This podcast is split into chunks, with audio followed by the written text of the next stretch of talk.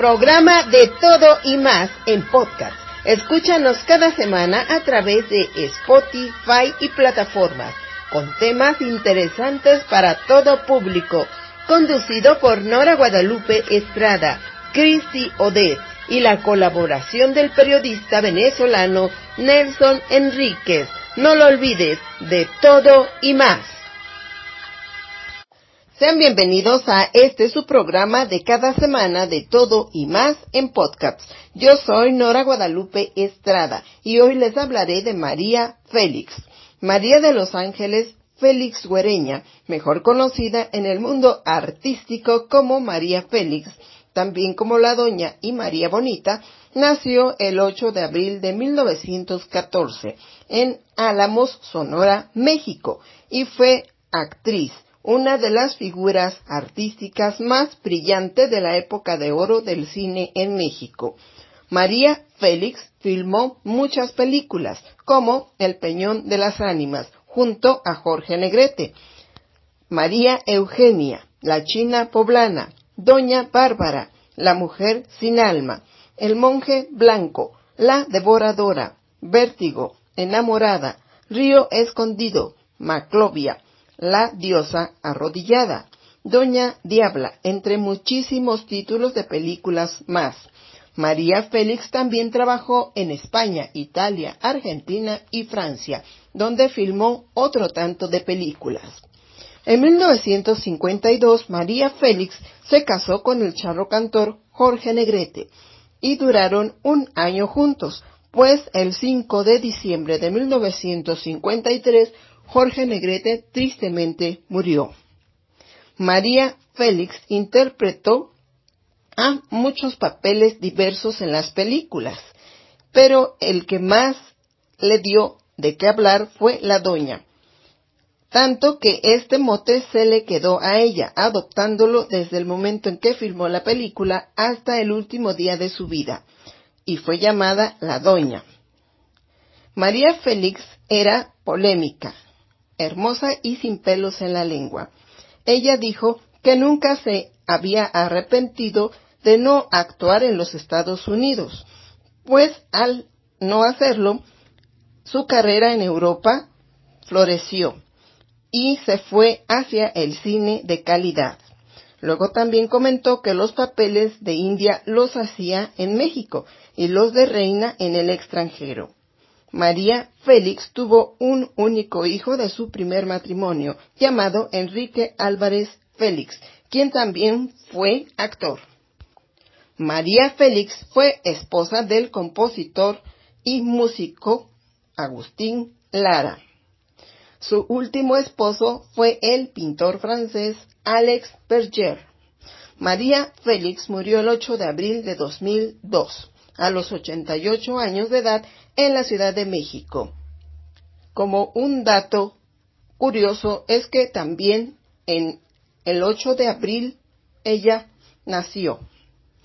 A últimas fechas se comenta que se realizará una bioserie de la vida de María Félix. La elegida para protagonizarla es la actriz y cantante Sandra Echeverría. Esta serie aún no da los pormenores, pues solamente se hizo el anuncio de que se efectuará.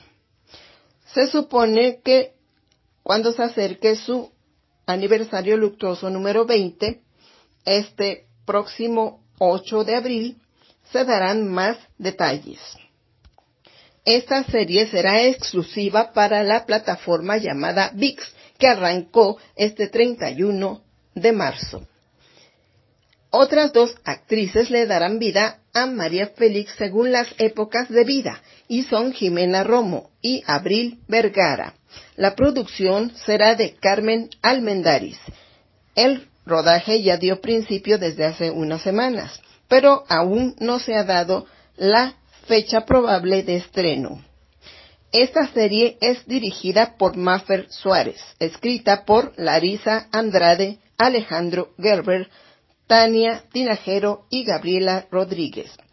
El elenco es Guillermo García Cantú, Ana Berta Espín, Jos Gutiérrez, Jimena Ayala, Marquín López, Úrsula Pruneda, Ramón Medina y Elena Rojo, entre otros más.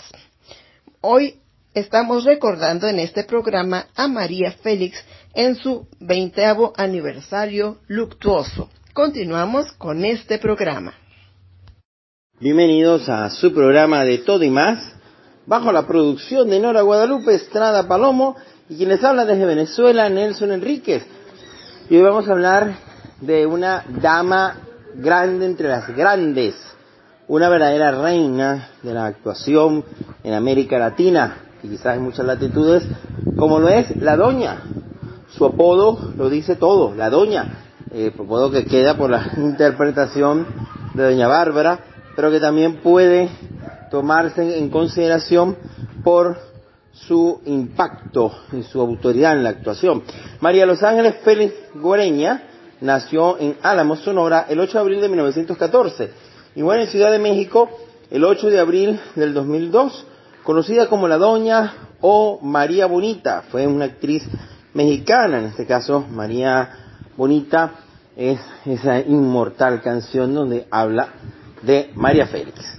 María Félix, entonces, eh, como se dice, ya hemos explicado, sus padres fueron Bernardo Félix Flores, un militar y político, y Josefina Guereña Rosas. Tuvo 11 hermanos, Josefina María de la Paz, Pablo Bernardo, entre otros.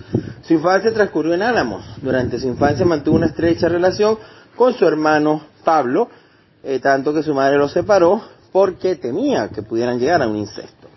Se casó en 1931 con un hombre llamado Enrique Álvarez Alatorre, con quien tuvo su hijo único en 1934, el también actor Enrique Álvarez Félix.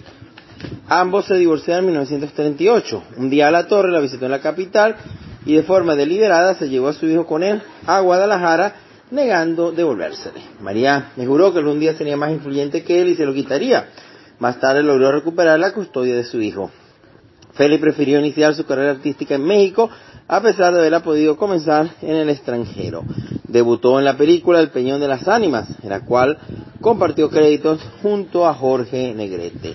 Su segunda película fue María Eugenia en 1943.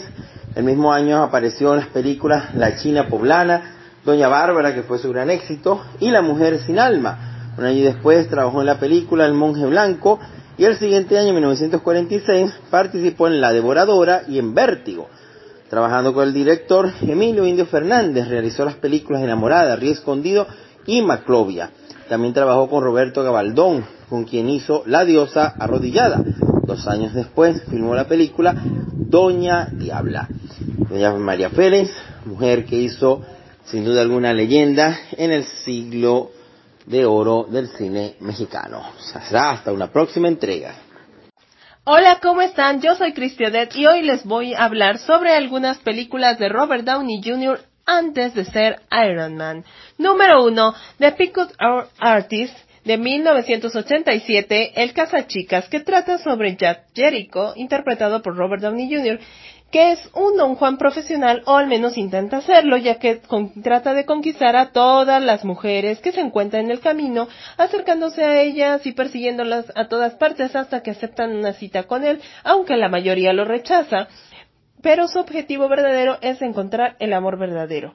Esto falla hasta que encuentra a Randy Jensen, una hermosa pelirroja que es guía de un museo, pero que tiene un padre alcohólico y jugador con muchos problemas, sin embargo, en ella él encuentra el amor. Número 2. El cielo se equivocó de 1989. Esta es una comedia romántica que nos cuenta la historia de Corinne Jeffries, una mujer dinámica y atractiva que no ha superado la muerte de su esposo, Louis, y aunque pasa el tiempo, lo sigue recordando. Por otra parte, Louis, al morir, llega al cielo y entonces le dan la oportunidad de regresar con su familia reencarnado en un nuevo cuerpo. Este acepta porque va a estar cerca de su hija y de su esposa, pero ahora, va ahora tiene la identidad de Alex, un joven de la misma edad que su hija, pero como se olvidan de borrarle la memoria al encontrarse con Corinne, recuerda que ella es su esposa.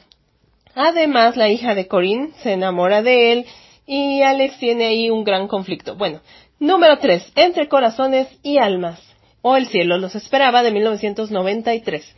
Esta película fue dirigida por Ron Underwood y protagonizada por Robert Downey Jr., trata sobre cuatro espíritus de personas que murieron en un accidente de autobús, dos mujeres y dos hombres, cuyas almas se convierten en los mejores amigos de un niño que nació en el mismo momento en el que ellos murieron.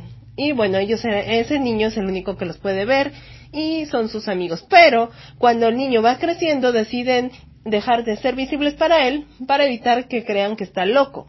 Pero cuando él ya es un hombre, años después, deciden volverse a ser visibles frente a él para que él los ayude a resolver todos sus asuntos pendientes y ayudarlos a cruzar hacia la luz.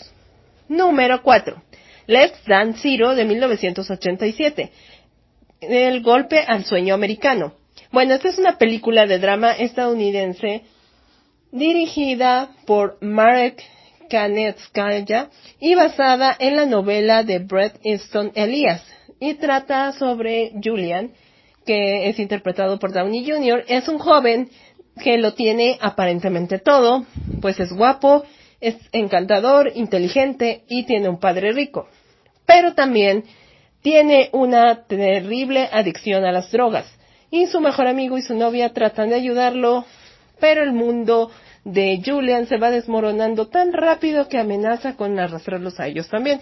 Esta película habla sobre problemas de drogas y adicción, pero es una muy buena actuación de Robert Downey Jr. Bueno, yo soy Odette. Estas fueron algunas películas de Robert Downey Jr. antes de ser Iron Man. Adiós. Esto fue tu programa de todo y más en podcast. Escúchanos la próxima semana con nuevos temas interesantes. Haz este programa tu favorito. Con Nora Guadalupe, Christy Odette y el periodista venezolano Nelson Enríquez. No lo olvides, cada semana de todo y más por Spotify y las plataformas. De todo y más.